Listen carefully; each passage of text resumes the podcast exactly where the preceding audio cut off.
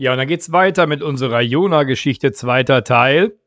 Jona saß also im Walfisch und dann spuckt der ihn an Land. Und Gott sagt nochmal zu Jona, jetzt geh nach Ninive und predige ihnen, was ich gesagt habe. Und jetzt ist Jona ja endlich soweit, diesen Auftrag anzunehmen und geht immer weiter Richtung Osten und kommt nach Ninive. Eine gigantische Stadt.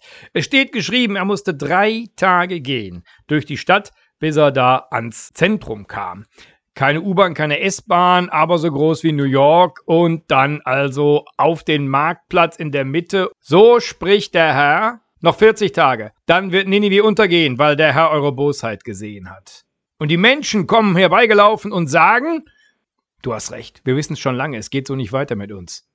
Ha, ungewöhnlich, ne? Hätte man nicht gedacht.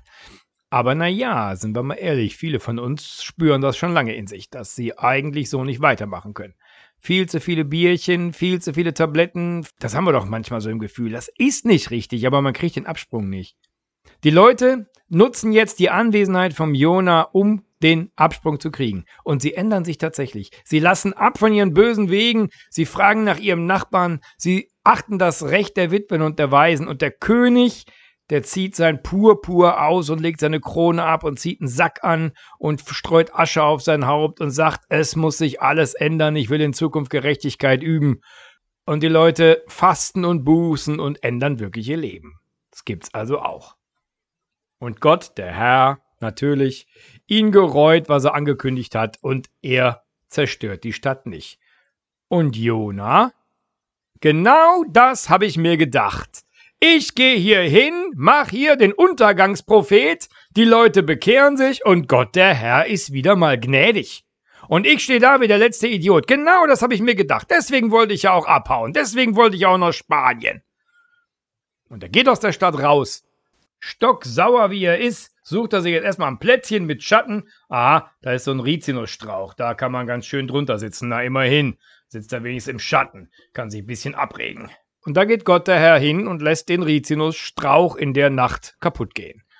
Und jetzt ist Jona aber endgültig. Also jetzt auch noch mein Rizinusstrauch. Alles wird mir genommen hier. Na, sagt Gott zu ihm. Und sagt Gott zu ihm, meinst du, du bist zu Recht sauer, Jona? Jawohl, bin ich zu Recht sauer. Ich bin sauer bis zum Tod.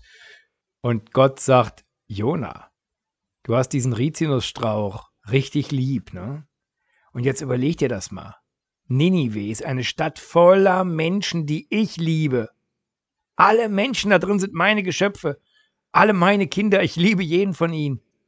Und da soll ich die einfach zerstören, wenn du dich schon so ärgerst über deinen Rizinusstrauch. Und damit endet diese Geschichte mit einem offenen Ende. Wir wissen noch nicht, wie Jona sich entscheidet. Denkt an den verlorenen Sohn. Ich habe es da auch gesagt. Offenes Ende. Da muss sich die gute Gesellschaft entscheiden. Ja, wer sind wir in der Geschichte? Sind wir so ein Jona? Oder sind wir vielleicht die Menschen in Ninive? Passionszeit, Fastenzeit bei uns, liebe Leute.